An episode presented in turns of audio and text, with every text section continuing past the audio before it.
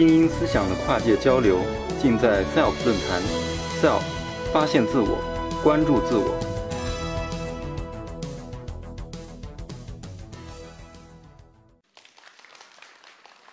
我是孙英宝，啊，一名面临濒危的植物科学绘画家。啊啊，这话不为过啊！我是一九九六年从事这个工作，至今啊，一直呢是执着于哈用一支笔来认识整个植物的世界，啊，这个不为夸张，啊，那么主要是做什么呢？主要是把植物进行这个客观的去认识、认知、探索、探秘，最后呢。运用艺术的绘画方法进行一个展现，主要是辅助于科学家的研究工作，也是为植物学，呃的发展啊进行一些辅助的工作。那么其实我后来感觉啊，我跟这个植物科学绘画还是有一定的缘分的，我也可以说是命中注定。为什么这么说呢？哈，我是从小是在农村长大，啊，植物这一块是没有问题的，尤其是吃的哈，呃，所以知识很很多，非常多。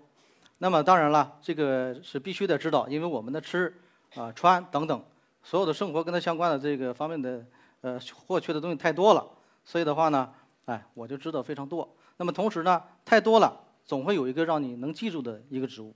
那么好，后来呢，确实是有一个让我是几乎是终身难忘的哈，也是我印象最深的，因为他呢是曾经是可以说是救过我们家里的命，啊，这个植物呢是。大家可能有的人认识哈啊，呃，记得很小的时候，家里遭受自然灾害，那时候呢粮食紧缺啊，已经是没法吃了。我们的亲戚好多人都有的真是要饭了哈，所以说这个时候怎么办呢？我的奶奶就是啊，这个知识非常的，我觉得他很渊博，他就会带我们去挖一些野菜，还采一些植物来吃。其中我觉得最好吃的就是它了，啊，我吃的就是说为什么呢？其他都基本上都挖完了，但是这个苜蓿啊，我听我奶奶讲那时候呢是。啊，现在都知道都是喂牲口的，是吧？但那个时候呢，很很也也也也不少。但是大家对于它吃来讲，还是知道的，呃，不算太多。我们经常会去那个去采这个苜蓿，哎，采了之后的吃很很很有意思。啊，回来要么就给它蒸成菜团子吃，要么做成玉米面吃。后来真的吃伤了，但是救了我的命哈，到现在反正一直是啊记忆犹新，啊也是非常的深刻，也特别的感谢。但是呢，那个时候的认识呢，只是取决于什么呢？吃，啊，或者是用，啊，待我最后后来这个从事这个科学工作之后，尤其在对它进行绘画和认知之后呢，我发现呢，啊，它还有更深层次一面，啊，名字我知道了，紫花苜蓿。苜蓿的种类很多哈，但是不是所有的苜蓿都可以吃，我们人类可以吃的，啊，其中它就是可食的，啊，那么经过最后经过这个这个治它之后呢，我觉得哎呀，这植物这这个太神奇了哈。啊，喂牛喂马的人也能吃，啊，那么在切除这个科学之后呢，发现不只是这些哈，更深的东西太多了，啊，所以之所以为什么后来我一直二十年痴迷于这个工作，原因也就在于此，因为每个植物呢都有它自己的生存的这个秘诀、生存方法，也都有它自己的特点，啊，我们人类是有的时候是远远是达不到的，比如说我在这个绘画这个荷花的时候。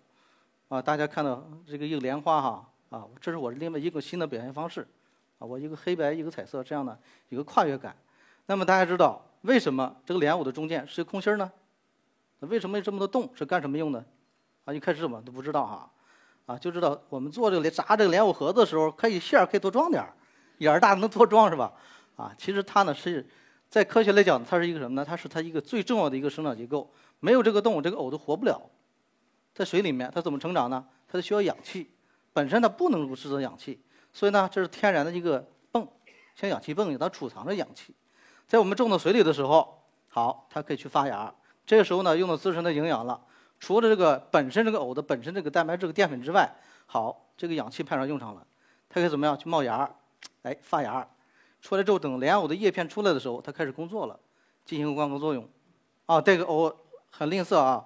光合作用之后呢，并非所有的氧气它都释放了，它会把氧气还收集起来，接着储存到的藕里面，发生新的藕，啊，这样逐渐一个来，所以说很神奇。我是后来才知道哈，啊，但是越挖掘越多。那还有没有呢？还有更有意思的，植物也会模仿，啊，像这个角蜂兰，它会模仿一种雄蜂，啊，一种角蜂，它是干嘛呢？模仿，而且模仿雌性的，性别都能分出来哈。模模仿雌性的，最后呢，它是吸引雄蜂来。那怎么会才能吸引雄蜂呢？好，除了外形有像之外呢，它会本身还分泌一种气体，一种雌性的激素，它会雄蜂很远都能闻得到，哦，它来了。然后呢，它想干嘛？就交配。就这个时候呢，就完成了它的这个角蜂男那个阴谋了。哎，它会让花粉呢，哎，在头上带走了。啊，它这条落着，它头要顶啊，结果顶的时候那，把花粉顶到头上，然后就带走了。到下一个花，哎，结果就哎属于欺骗啊。我觉得这个植物的本领是非常强的。啊，之前我不知道。那之后呢，我是，哎，逐渐的就是，我觉得太神奇了。那么还有更多哈，是因为植物的品种非常之多。我就简单讲几个。那这个呢很有意思，啊，猪笼草，咱们国家是没有，啊，那猪笼草为什么讲它呢？因为它的很有意思，它是一种，呃，属于属于捕属于食虫植物的一类，啊，它会它不是捕食啊，它是自己制作陷阱，然后呢去捕食昆虫，补充自己的所需要成长的营养。那么这个时候呢，大家会发现哈，猪笼草好看在哪里呢？笼子非常漂亮。那么问在座各位哈。大家知道这个笼子部是这个植物的哪个部分呢？嗯，有的说了是叶片，是对的。这猪笼草呢，后来我也是我也是后来都是经过这个不断的学习和探究之后才知道，猪笼草的叶片呢一共分三个部分。第一呢就是那个绿色的部分是叶片，啊，它可以进行光合作用使用的。第二呢是它中间管道，它进行输送营养的。第三个就是这个叶尖部分了，它是植物的叶片的一个变态。形成一个笼子状的东西，然后捕捉到昆虫之后啊，不是捕捉哈，昆虫掉里面之后，哎，它这个腐烂了，吸收它的营养，通过管道，然后达到了猪笼草的本身，达到它的营养，啊，我在此透露一个小秘密哈，猪笼草好多人都养不活，但是我养了半年都没有问题，我跟它我盆里头不浇一滴水，它活得非常好，啊，分享一下啊，这个秘密呢就是猪笼草笼子是干什么的？它捕食营养和传送营养的。同时呢，在热带雨林的里面啊，它会存水，它根的作用只是一个固定啊，一个固定的作用。那么这个时候呢，你要把水里面，就把猪笼草啊，大家在养的时候注意了哈，把猪笼草里面呢，这个笼子里面倒上一半的水，你就不用管，啊，它活得好好的，也不用给它喂吃的啊，非常好，啊，哈哈哈，啊，所以这发现了这个很神秘的地方。那么另外呢，因为我这个我要学，我要我要去。不断的学习，不断的绘画，不断的去让自己提升，那怎么办呢？我要去不断的学习前辈画家的一些画，啊，就像这两幅，这是我们这个前辈画家画的哈，是两种最早的时候发表的新种，啊，它其其它特别的什么地方呢？在座各位可能看到哈，画面内容很丰富，啊，然后的话呢，就画的特别的逼真，大家感觉非常的惊艳、惊叹，哇，很漂亮。那么一会儿你就会张嘴了啊，为什么呢？这全是拿毛笔画的。而且还是自己制造的小毛笔，你买都买不到。我后来我我学了，啊，我学了半年，但是不好掌握。这个毛笔需要自己去制造哈，买一个那小狼毫的毛笔，然后呢抽下几根毛，八九根毛，你想想八九根毛什么概念？自己做，做完之后自己怎么方便怎么来去画这个东西。我试完之后，哎呦，太累了。那个什么好呢？就在表现植物一些毛背的时候，非常的效果非常好，啊，所以说那个。最后呢我想着不行啊，这速度太慢了。而且呢，我也从其他渠道获知到有很多绘画这个这个这个画可以画很多的工具也可以用。我反复尝试，后来尝试到呢，就是到现在一直用的是什么呢？是那个日本的一种漫画笔，小钢笔，就蘸墨汁画那个哈。那个我用一直用了二十年啊，国内外都有，但是日本的还是不错的。哎，所以在绘画方面呢，我也是结合这个前辈之所长，然后发我也进行了一种改良吧，就是。把自己一些呃想法加进去了，给他做了一个呃一种新的这种表现方式，呃，因为为什么呢？因为我觉得好多植物我见了很多哈，解剖了很多，在表现它的时候呢，尤其表现它科学特征的时候，你不能够完美的去表现出来，为什么呢？就是绘画方法出了问题，在技法上去想办法，啊，后来我才知道，哦，原来是不同的植物呢，我一定要不同的方法。你比如说苏铁，我可以像叶片很直很硬，啊，表面也是凹凸不平。你怎么去表现这个效果呢？你不能画出来跟标本一样啊！好嘞，我虽然做了一些处理，给它折叠了一下，但是呢，大家可以看上面这个叶片啊，它是有有波浪感的。我是用线条的长短和线条的粗细，一根线条上面我可以让它有很多的变化，出来这个效果。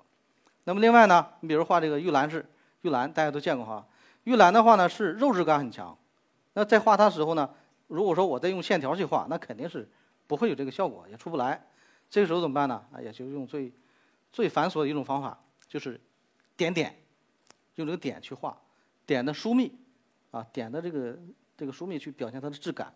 你像这个，按理说玉兰这块用线条画是可以的，好多作品也有。但是我们是为了充分表现它本身的特点，这是个新种嘛，啊，它除了这花是肉质感之外，大家看它的叶片哈，背面是像长了那个白癜风一样，其实这是它一种锈，那你怎么去呈现呢？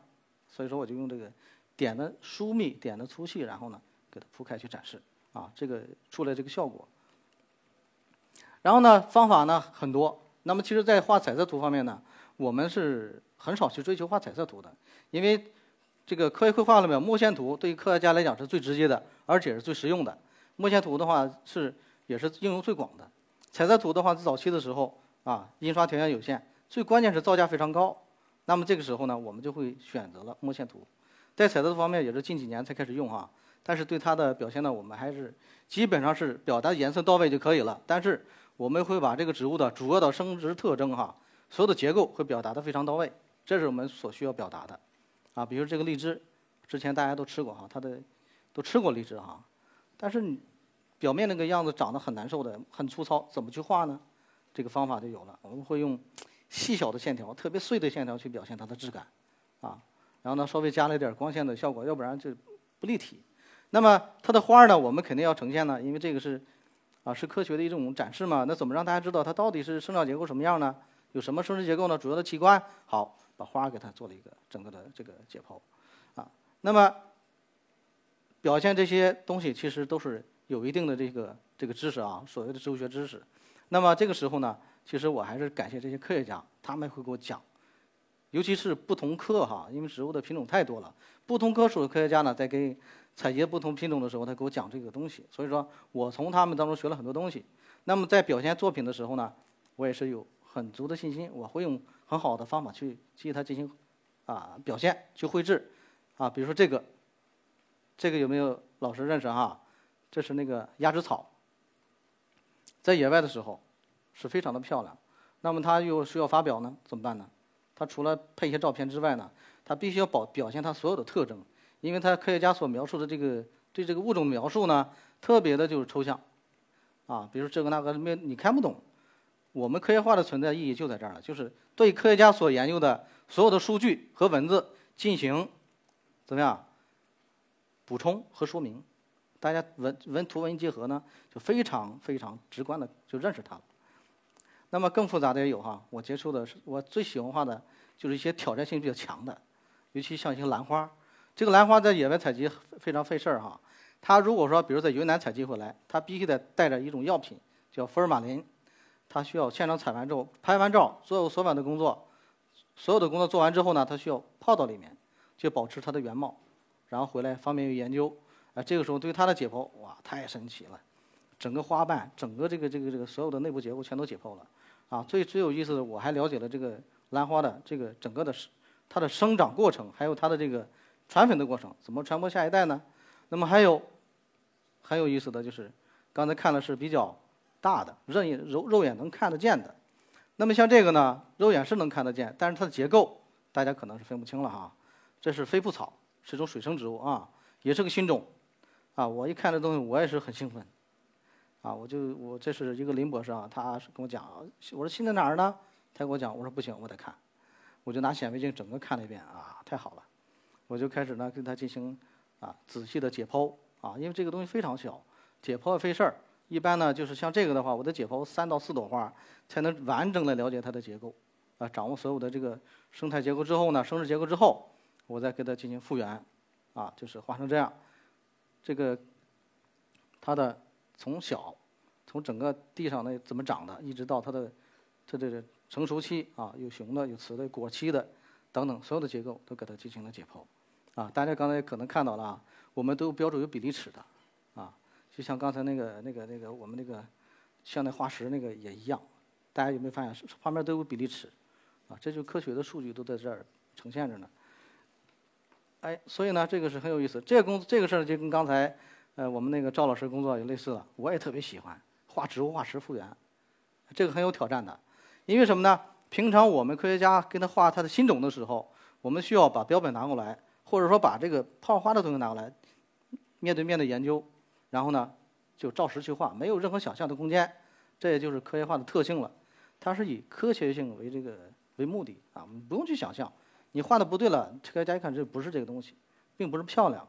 那么这个呢，化石就不一样了。它呢虽然是有一定的想象空间，也不是乱来哈。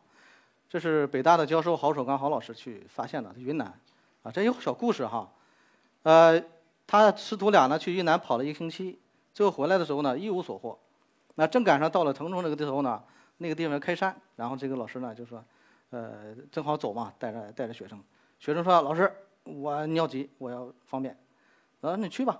啊，就这样。老师还接着走，刚一转身没走几步呢，我听到郝老师跟我讲，他说啊，还是叫起来了。啊，老师，他这这什么情况？怕出事儿了。结果一看，孩子就是那姿势就僵硬那儿，就这样似的。这怎么了？你你看，这郝老师啪我一看，哇，就说了，这次收获非常大。嗯，所以说后来我们就说这是啊，这个这个这个意外收获嘛。呃，然后呢，他就带回来进行研究，结果发现了这是四亿年前的一种植物，啊，四亿年前，那比恐龙远多了。这是蕨类的一种哈，是公蕨的一种，因为在圣丰那边采的嘛，所以取名叫圣丰公爵。那么这个绘画过程呢，就花了我将近一个月的时间，因为需要不断的交流，不断的认识，我还不断的在现实生活当中我找跟它有大概类似的、长得像的那些植物，啊，大概。啊，连打草稿等等，花了很长的时间，哎，大概一个月，最后进行了呈现。那么这是整个我认知的这个过程。那么我工作的时候呢，是什么样子呢？举例啊，就是画标本。因为之前在研究中国植物志和中高等植物等等所有的专著呢，其实科学家呢这时候很多全是在室内完成的。就有我们中国，我们这个我单位有很大的标本馆哈，是咱们中国最呃中国最大的，亚洲第一，啊，世界第三的。那么我这时候呢，好多专家采了标本或研究标本的时候呢，他肯定会找我去画图。第一，他肯定会给我看哦，发现这东西新种，你怎么画？告诉我。我呢就需要去理解，啊，我会根据他那个解解剖的东西和的描述，我要到显微镜底下去看。哎，我这时候一看到底是什么，是不是这个样子？当然了，这个科学家是不会有问题的，但是有的时候呢会出现一定的偏差，因为可能是因为可能没看到，或者说因为有些植物它生长它变异了。啊，有有一个地方退化了，看不清，所以这个时候呢，我发现之后，我回头可以及时跟先生交流。我说呢，这个东西，哎，可能会好像跟您说的不一样，再看看。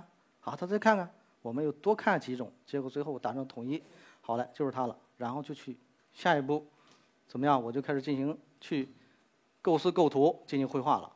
绘画呢有两个两个两种步骤啊。第一呢，我要先构图，呃，先初稿。初稿呢就构图构思，最后打个草稿出来，铅笔稿给先生看。看完之后呢，他觉着哦这个挺好，没有问题了。这个时候呢，我们就可去下一步了，就上墨，就上墨线哈。如果说有问题，这时候因为铅笔稿嘛好改，然后呢我们可以及时修改。改完之后哦没问题了，行了，就进行琢磨了。那上完这个墨线之后还不行，我不能就立马就怎么用了也不是的，还接着让先生去看。看在琢磨的过程当中，是否有的地方啊墨线是是不是表现不到位啊？啊，他可能还会有人提出意见，说这个地方可能还不是这样，嗯嗯，再怎么弄一下？所以呢，过程非常的繁长，非非常的长。那么一幅画大概下来的时间呢，大概就是在五天左右，三到五天，啊，一个新种，一个新种的时间。所以这工作是比较比较繁琐。那么其实，在绘画绘画的这个这个过程当中，最重要的就是这个工具，啊，我今天带来了啊。其实我的工具呢就是一个小包，啊，很多人的办公呃用品很多，我就不用太多。其实我的这个办公工就一个，我就百宝囊哈，里边什么都有，啊，这些东西全在里面，到任何地方只要带着它，我就什么事都解决了，啊，也非常的直观。那么大家都知道哈，植物科学绘画近两年呢是濒临这个濒危了，啊，这个属于濒危学科了。那这时候呢，我觉得呢，我现在呢，我不是现在，我早已经不能不是不把它当为一个工作了。我觉得呢，它更是我的一个历史使命。所以说呢，我这时候呢，我就想怎么办啊？虽然这个这个啊，这个虽然先无这个啊，条件比较比较简单哈，就是没有那么繁华，也没有人去喜好。我得想办法怎么样给它传承。所以呢，我就是呃，借着这个，本来这两年咱们中国在进行博物学复兴嘛，以北大刘华杰老师为首啊，他就引领这个团队，那我也加入其中了。我想呢，呃，我就可以在民间啊，以民间的方式去做这一方做这些工作。我也想呢，趁着这个机会，把这个科学绘画呢，就往这个博物学里面去引领。因为博物学里面它离不开图，啊，而且的话呢，这个博物图呢也是源自于，也是科学化的这个，也是它最早就是博物图，最后是延伸到，不是延伸了，是科学绘画是博物图的一个分支。哎，所以这个时候呢，我就想怎么去做？正好北大出版社他也发展这东西啊，他也找我，我也一谈，非常的投机。我说好嘞，我就跟你签这个条约了。我说你要是一直想做，我说就做一辈子都可以，啊，去做这个事情。所以呢，在研究这个。图的过程当中啊，刚才是两本是刚印出印出来的哈。我发现什么问题呢？就是其实啊早都有所了解对这个博物学这块儿哈，但是不深刻。通过这次书的这个翻译之后呢，发现博物学在西方国家是甚至它是很久以前都有了，十六世纪开始啊。但它的发展，因为但是为什么有这个东西呢？啊，早期没有相机啊，也没有什么其他的这种可代替人去做的事情。那时候人对这个自然认知呢，还是。比较原始嘛，就是写和画啊。那个时候之所以出现这样漂亮的作品，就是画家起了非常重要的作用。那么到了二十世纪初的时候，十九世纪末二十世纪初，科学的出现，那么科学会这个博物图呢就有了一个分支了。因为科学领域研究需要，需要去表达那些非常专业而且你看不懂的一些描述的东西，啊，需要去配图了啊。所以说呢，这个是很有意思的一个路线。那么我们中国现在科学绘画，我可以。我可以就让他再返回来走博物学的路线，我觉得这样是没有问题的，啊，这个呢是早期的博物图和现在的科学绘画进行个对比，大家可以看得出来哈。早期博物图呢其实就是表达一个什么呀？哎，它是对外形和形态的一个表现，颜色、外形可以了。那么其实科学绘画那就不是了，啊，它是对植物是更深层次的啊这一种解读了，啊，其中不只是内容方面，而且非常严格，有比例尺，它可以作为什么呢？作为一种这个鉴定作为工具来使用了，那么随着这样呢，我个人不能独自奋战，是吧？所以呢，我借着这个果壳网，还有这个中国国家地理两次这个中中国这个植物科学啊民间手绘大赛的机会，我也是筛选了一些选手啊，非常厉害，我就把他们就是进行了很多沟通，然后呢，大家达成统一的想法，我就成立了科学绘画与植物艺术的这个植物精品会的一个平台，把大家呢力量集合在一起，然后呢。我当然是有私心了，还是想把科学绘画通过他们传出去，啊，他们技术没有问题，但是我觉得在专业知识方面一定要去补缺，因为这时候呢，我们不能画的要像西方一样，或者要像雷杜德一样，错了，我们要超过他，啊，这时候我们因为我们学了科学了，也掌握了这东西，为什么不把所学的东西表现出来呢？我觉得这个是很重要的，哎，所以呢，我就是呃进行这个，这是成年人哈，然后近些年我是九呃一四年的时候。成立了科普大讲堂，我是堂主，特别荣幸啊。这时候呢，所做的工作，我就想把植物所的这个所有的科研资源哈，科普科普这些资源结合起来，干嘛呢？给它科普化，带给孩子们。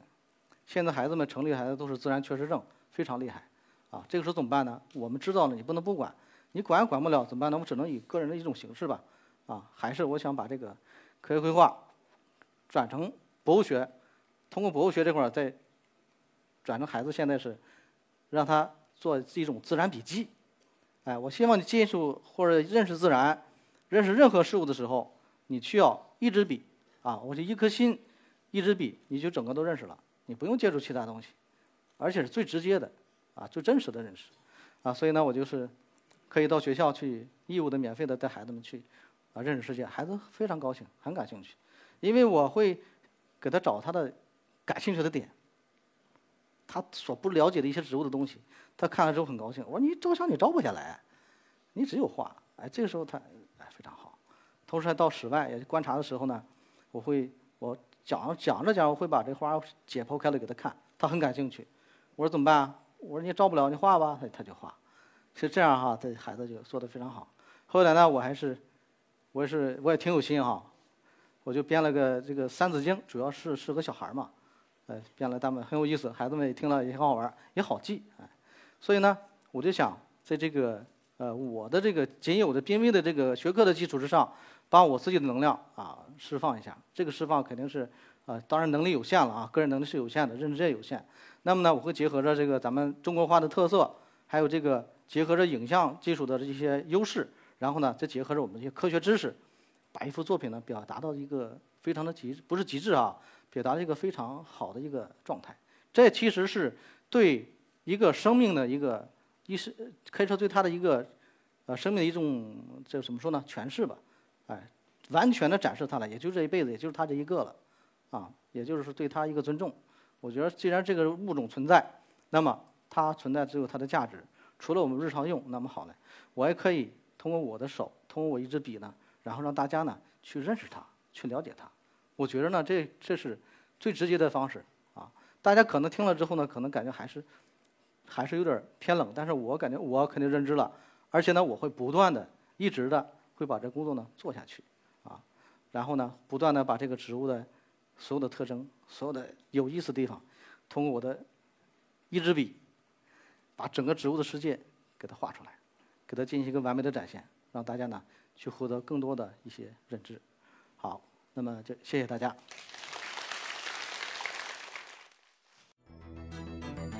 SELF 讲坛由中国科普博览出品，更多精彩内容，请关注中国科普博览公众号。